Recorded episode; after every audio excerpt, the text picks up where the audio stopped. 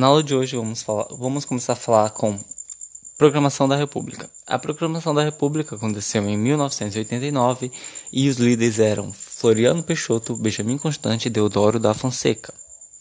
A proclamação foi feita com apoio militar e lembrando que toda revolução tem apoio militar. Quase toda, para falar a verdade. E nesse período foram instalados três correntes ideológicas, que eram o positivismo, o federalismo e o jacobinismo, sendo que as duas que ficaram mais aceitas pela população foi o positivismo e o federalismo, que tiveram muito mais força do que o jacobinismo.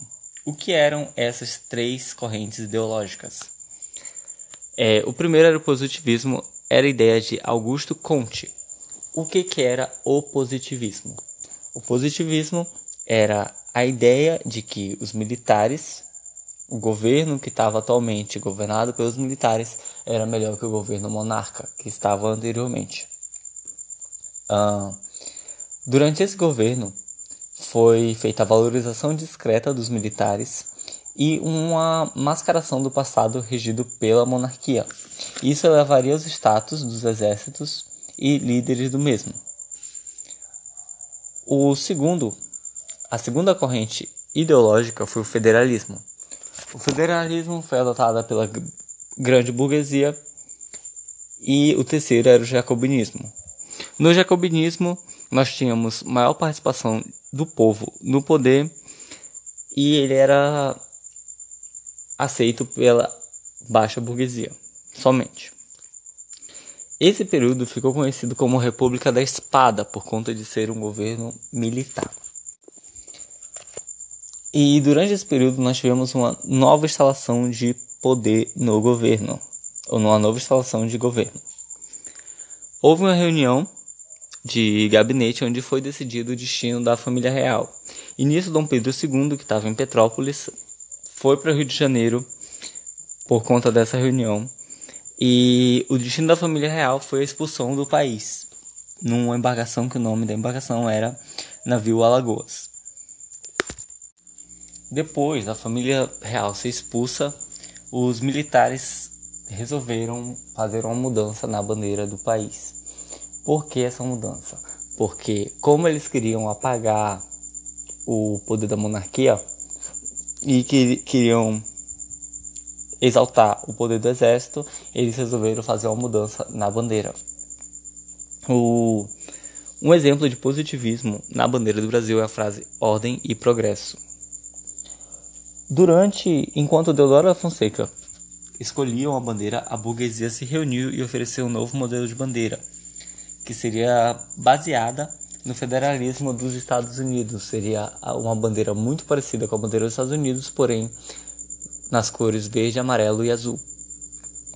Deodoro da Fonseca não aceitou e houve a bandeira, a mudança da bandeira e enfim.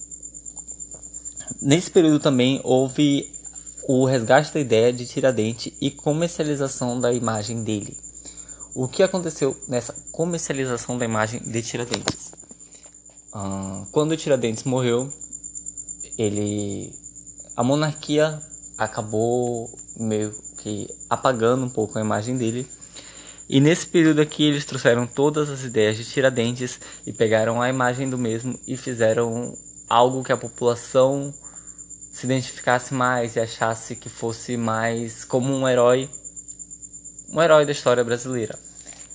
Fizeram alguns quadros onde pintaram ele com características do Jesus Cristo europeu, com enfim, toda a imagem dele foi feita uma comercialização entre aspas para vender a ideia de que ele era um herói nacional. E depois disso tudo, tivemos o início da República Velha. A República Velha recebeu esse nome de República Velha porque cometeu os mesmos erros que a monarquia. Cometeu o erro de voto de cabresco, de ausência de povo, do povo, da voz do povo. Uh, os oligarcas estavam no poder. O clientelismo também era muito. Continuou todos os erros da monarquia.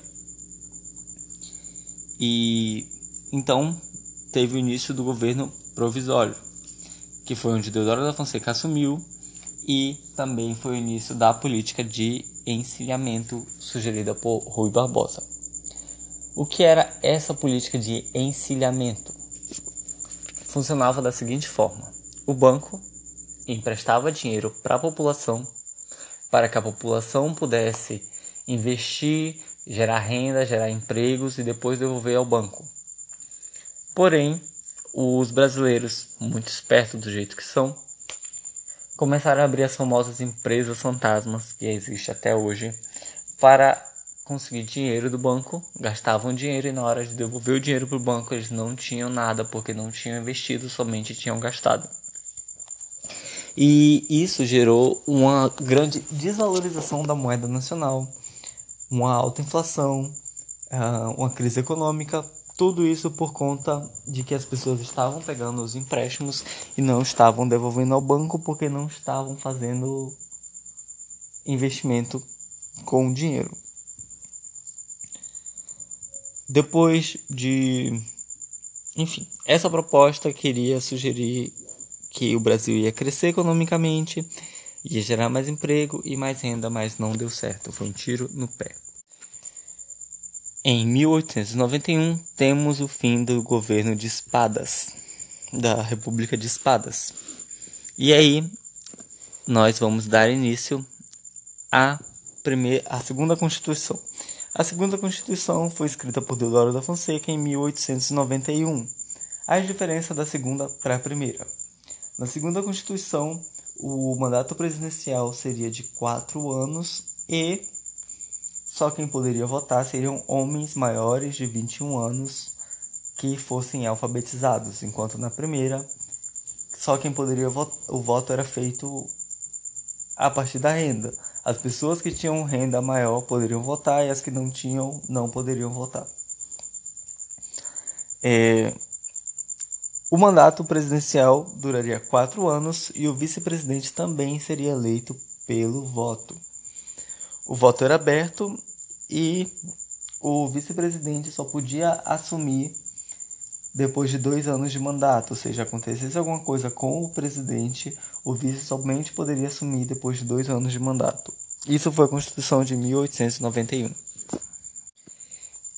Em 1894 começou a política de café com leite no governo que era totalmente oligarca, república oligarca, que durou de 1894 a 1930. Durante esse período foi eleito o primeiro, primeiríssimo presidente civil, ele não era militar igual aos outros, e o seu nome era Prudente de Moraes. Toda a dominação do cenário político era feita por oligarquias rurais, ou seja, os fazendeiros dominavam tudo, os grandes fazendeiros, os grandes produtores.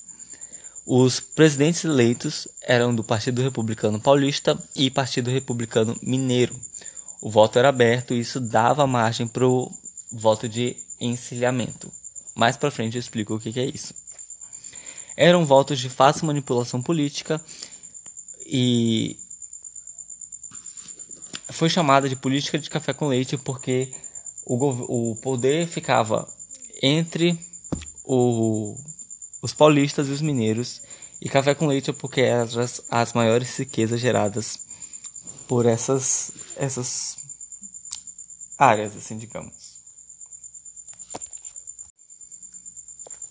Foi, com, foi conhecida como República Oligarca porque oligarquia do grego vem como governo de poucos, ou seja, o governo frisava mais o poder para ajudar os oligarcas, os fazendeiros, aquelas pessoas que tinham mais posses que os outros. Como eu disse, é, como o voto era aberto, era fácil a manipulação desses votos. E isso deu início ao coronelismo. O que, que era o coronelismo? Os coronéis iam e ameaçavam as pessoas que trabalhavam para eles e as outras pessoas mais, mais pobres que se não votassem nas, nos candidatos que eles queriam que fosse eleito, eles perderiam o emprego, eles mandariam matar, enfim, tudo isso porque eles tinham poder e o governo, os presidentes que eles queriam eleger, visavam mais aumentar o poder destes coronéis. Então, essa prática foi conhecida como voto de cabresto, onde os coronais vigiavam o voto dos seus, como eu posso falar, vassalos, não, não sei. Então, eles vigiavam os votos da população e quem votasse contra eles tinha consequências. Por conta de toda essa política, de toda essa manipulação do voto, foi esse partido, esse esse governo acabou virando uma sociedade desigual e excludente, onde os pobres não tinham vez e os coronéis e os ricos eram quem mandavam. E até aqui nós já estamos em 1930. Então, essa foi a história de 1800, 1989 até 1930. No, na próxima aula, assim, digamos, eu continuo com outros conteúdos.